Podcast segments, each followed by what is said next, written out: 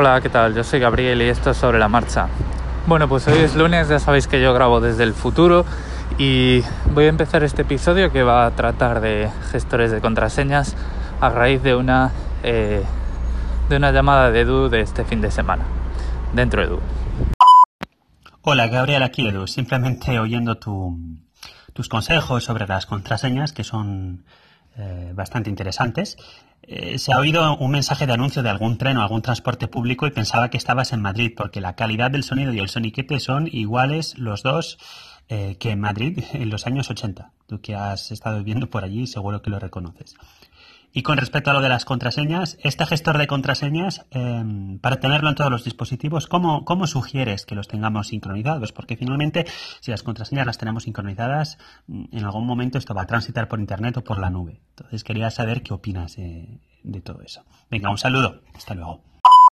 Bueno, pues eh, bueno, el tema de Madrid, yo en Madrid en los años 80 no estuve, yo llegué a Madrid en 2005 y, pero sí, o sea, yo creo que más o menos todos los, todos los trenes y los sistemas de megafonía cuando los capturas con el micrófono de un teléfono suenan más o menos igual.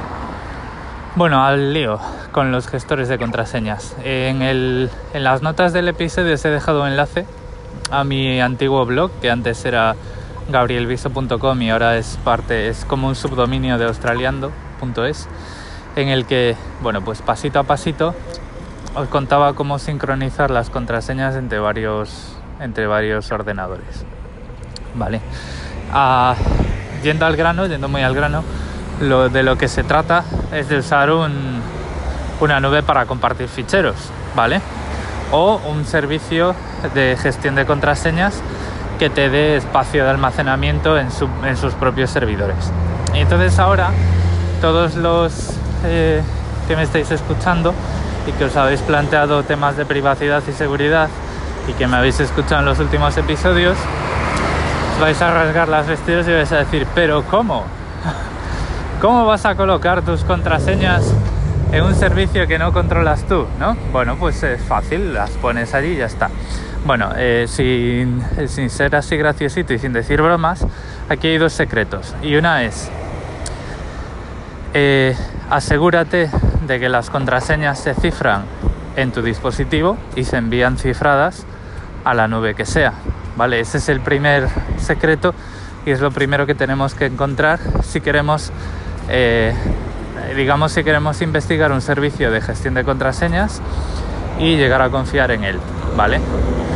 No podemos enviar, no podemos dejar que nuestras contraseñas, cuando las almacenamos en el gestor, abandonen nuestro dispositivo en claro, por mucho SSL que tengamos, etcétera, etcétera, ¿vale? Y esto es algo que todos los gestores de contraseñas eh, hacen, porque si no, eh, a la primera de cambio se les trataría de malware, en la primera revisión se les, eh, se les descalificaría por todas partes, en la comunidad del software libre, si son software libre, pues también, etcétera, etcétera, ¿vale? De todas formas, siempre en las preguntas frecuentemente formuladas em, podéis encontrar qué es lo que hacen, ¿no? incluso, pues algunos como las PAS te van a decir los algoritmos que utilizan, si utilizan SALT, en las hashes, si no sé qué, la profundidad de bits del algoritmo, y bueno, pues eso nos puede decir más o menos que podemos ir o no podemos ir, ¿vale? Y luego el otro secreto es la confianza que nosotros tenemos, es decir, eh, podemos tener cero confianza en las cosas en las que nosotros no manejamos y podemos tener cierta confianza en algunos de los servicios, ¿vale? No ya confianza en la seguridad porque, bueno, pues ya sabéis que ahora mismo pues la mayoría de los gobiernos están bastante pendientes de esto por dos razones. Una, para que los ciudadanos estén tranquilos y nadie haga negocio con tus datos. Y otra, para que ellos puedan entrar y ver tus datos, ¿no? Y, están siempre pidiendo la puerta de atrás. Pero bueno, independientemente de esto, vamos a ver opciones. Eh, sistemas de gestión de contraseñas eh, totalmente gestionados por terceros, como las PAS. Las PAS es muy bueno, es... yo lo uso, ¿vale? Em, Luego temas de confianza, pues ves un poco por allí, buscas cómo hacen los cifrados de las contraseñas, eh, miras eh, cuánta gente lo usa, más de 13 millones de usuarios, no sé qué, no sé cuántos negocios, tal, tal, no sé qué, no sé cuánto, y si quieres confías y si no quieres no confías, ¿vale? Supongamos que no confías, bueno, pues la única alternativa que tienes, o sea, aquí no vale confiar de, en One Password y desconfiar de las PAS. Es decir, si desconfías de unos o de otros, tienes que ser consecuente y desconfiar de todos por igual. Entonces, eh, no te queda más remedio que irte a software libre, en el que tú, para eso has desconfiado, pues puedes abrir el código y mirar qué es lo que hacen, ¿no? Asegurarte de que efectivamente las contraseñas se cifran, se cifran en el cliente, todo este tipo de cosas. Eh, con el software libre, pues les voy a decir el que también uso, que es KeePass.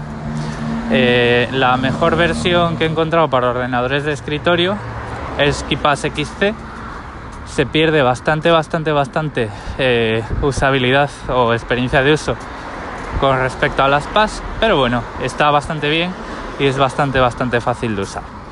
Eh, KeePass lo que tiene es que eh, bueno, pues es un gestor de contraseñas que trabaja en local, ¿vale? Entonces, para irnos a eh, sincronizar nuestras contraseñas en otros PCs, nos tenemos que buscar una solución de servidor que nosotros mismos nos creemos, ¿vale? Entonces, eh, habida cuenta de que ahí ya podemos confiar de que KeePass y todas sus, todas sus variantes cifran las contraseñas en tu ordenador, en tu teléfono, pues lo que tenemos que hacer es encontrar un proveedor de cloud de ficheros tipo Dropbox en el que confiemos o montarnos nosotros el nuestro propio. Pero aquí no vale cualquiera, es decir, yo lo que os diría es que os vayáis a Dropbox porque es eh, la integración que mejor funciona cuando luego te instalas el cliente del móvil o que directamente eh, colocaseis el fichero cifrado con eh, todas vuestras contraseñas en un servidor de ficheros accesible por FTP seguro, por ese FTP, ¿vale? Entonces aquí alarma, ah, pero ¿cómo vas a conectar? ¿Cómo vas a colocar tu documento de contraseñas en un servidor de por ahí. Bueno, pues claro, pues lo coges y lo subes y ya está, ¿vale?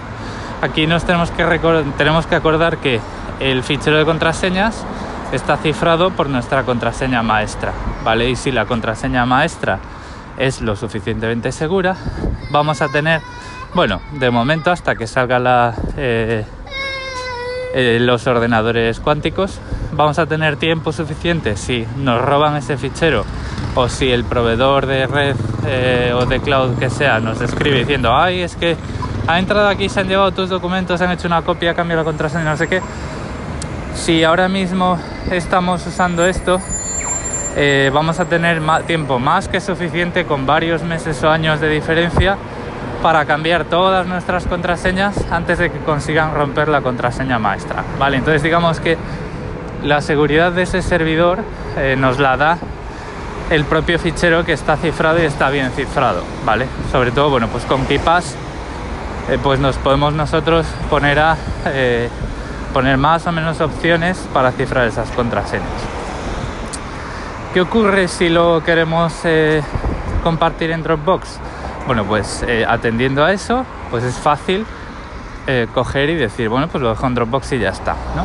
Pero bueno, yo ahí lo que os diría es que aprovechando que Dropbox es un servicio como tal y no es un simple gestor de ficheros por FTP con usuario y contraseña, es que además una vez tengáis KeePass, cambiéis la contraseña Dropbox por una de 40 caracteres, alfanuméricos y con caracteres especiales y además activéis la verificación en dos pasos. Y entonces ahí con KeePass vuestras contraseñas en Dropbox una contraseña en Dropbox de 40 caracteres y verificación en dos pasos, pues podéis estar bastante tranquilos. Y eso todo si desconfiáis de las PAS, que no hay por qué hacerlo, ¿vale? Todo es eh, pues lo que vosotros decidáis hacer con vuestras contraseñas y qué información a fin de cuentas vais a tener ahí dentro y qué información fuera. Vale, todo esto está siempre sujeto al juicio de cada uno. Y bueno, eh, ¿cómo se dice esto? Eh, moraleja personal, no penséis que por, que por estar hablando de seguridad y de privacidad, pues voy a tener una especie de búnker digital en mi casa, estar fuera de todos estos servicios y tal. No, eso no es así.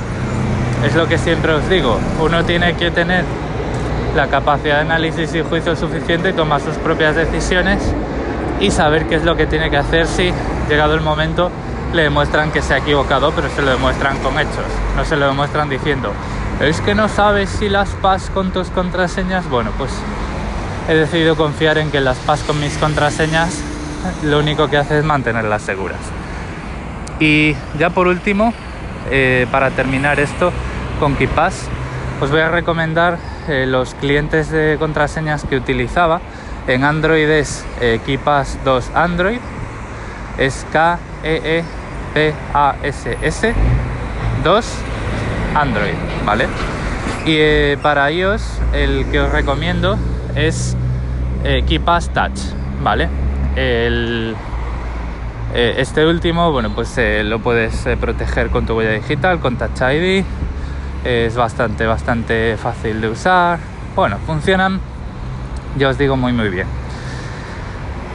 Y bueno, pues en los gestores de contraseñas también, otra cosita que os quería decir, no os limitéis a dejar ahí simplemente contraseñas, ahí podéis guardar todo tipo de notas relacionadas, las respuestas a las preguntas de inseguridad, que os recomiendo que esas respuestas, teniendo un gestor de contraseñas, las volvéis a generar con el generador de contraseñas, es decir, nunca pongáis información real en las respuestas a las preguntas de seguridad porque en el momento que ponéis información de verdad, por ejemplo, el hospital en el que has nacido, eres un objetivo fácil para lo, la ingeniería social. ¿vale? Cualquiera, esos datos, la gente puede indagar en ti y los puede recuperar de alguna u otra forma, ¿vale?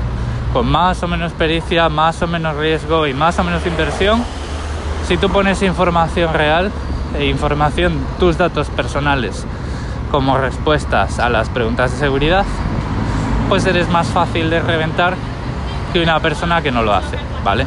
Podéis poner perico de los palotes o podéis generaros una contraseña de 40 caracteres con alfanuméricos y caracteres especiales y ponerlo como respuesta a esas preguntas de seguridad o cualquier otra cosa, pero nunca digáis cuál es vuestro color favorito siendo vuestro color favorito de verdad el nombre de vuestra primera mascota, el colegio en el que estudiasteis.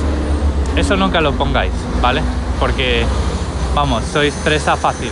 Presa fácil, fácil. Y bueno, creo que no me dejo mucho más, quitando el que me queráis criticar por el hecho de usar gestores de contraseñas eh, gestionados por empresas privadas y este tipo de cosas. Eh, bueno, pues ya sabéis, cada uno tiene su opinión y cada uno eh, hace sus juicios, pero bueno, yo como siempre, esto no va a ser una excepción, voy a dejaros aquí el micrófono abierto y como siempre, que yo también lo uso y lo he usado mucho tiempo, lo que pasa que las PAS es muchísimo más cómodo, tenéis la opción de KeePass con vuestro propio servidor de ficheros o la opción de KeePass con proveedor de cloud como puede ser Dropbox, si es que eh, goza de vuestra confianza, que bueno, pues no veo por qué no, ¿vale? Bueno, lo dejo por aquí de momento y nos vamos escuchando. Saludos. Eh, buenas, aquí Jesús, tío Girito. Creo que ya lo comenté alguna vez. Eh, yo contraseña tengo tres tipos de contraseña. Las que no me importa poco el servicio, la privacidad, son servicios que uno que que mete, que siempre utilizo la misma contraseña genérica, no una contraseña de una sola palabra, sin carácter y nada Nivel 2, las que me preocupan un poquito más, que para eso utilizo el gestor de contraseña Last Password, eh, que es una extensión para Chrome que te la almacena la contraseña por cada tipo de sitio. Y nivel 3, máxima seguridad, que son contraseñas que ya no me fío ni que estén en la nube ni, ni nada. Y para eso las tengo apuntadas en casa en un papel y no las tengo almacenadas en ninguna nube, en ningún sitio. Son las contraseñas del banco, la de mi cuenta de Gmail, etcétera. Pero ahora que habéis dicho, tengo una Raspberry y tengo que mirar si existe, igual existe un bloqueador de publicidad a nivel DNS, un P-Hole, si existe algún servicio así que se puede instalar en la Raspberry en mi nube personal. Tengo que mirarlo. Bueno, pues habéis oído a Jesús, la estrategia de contraseñas que tiene él. Yo lo único que añadiría sobre esto, que está bien, es que en vez de valorar las contraseñas que ponemos según el servicio y la importancia que tiene para nosotros, valoremos esas contraseñas según la información que depositamos en esos servicios. ¿Vale? Hay información que, pues, o sea, hay servicios que además de no darle ninguna importancia, eh, no depositamos ninguna información personal en ellos. Pensad, por ejemplo, IMDB, ¿no? Cuando nos damos de alta en IMDB para puntuar películas y comentar cosas así, pues prácticamente no tenemos que poner nada en nuestro perfil, ¿vale? O nos lo podemos inventar. No es importante y además no depositamos información eh, de ningún tipo, de, de ningún valor en él, ¿vale? O al menos hasta donde yo recuerdo que hace tiempo que, que, borré mi cuenta. Sin embargo, hay veces que hay servicios en los que no le damos ninguna importancia, pero eh, metemos información, ¿vale? O sea, yo conozco mucha gente, es el, el caso más clásico es Facebook. No, si yo no uso Facebook prácticamente para nada, por si algún colega del colegio me quiere encontrar y no sé qué, no sé cuántos. Bueno, pues para que los colegas del colegio nos encuentren tenemos que poner información personal verdadera, ¿vale? Y esa es la información que tenemos que proteger para estar a salvo de, bueno, pues ingeniería social y todas estas faunas de las que os hablaba, ¿vale? Que no estoy diciendo, no estoy dudando del criterio de nadie, simplemente pues estoy añadiendo un poquito más de mi propio punto de vista a esto que comenta Jesús. Bueno, yo creo que voy a cerrar el episodio ya y bueno, pues vamos hablando por aquí.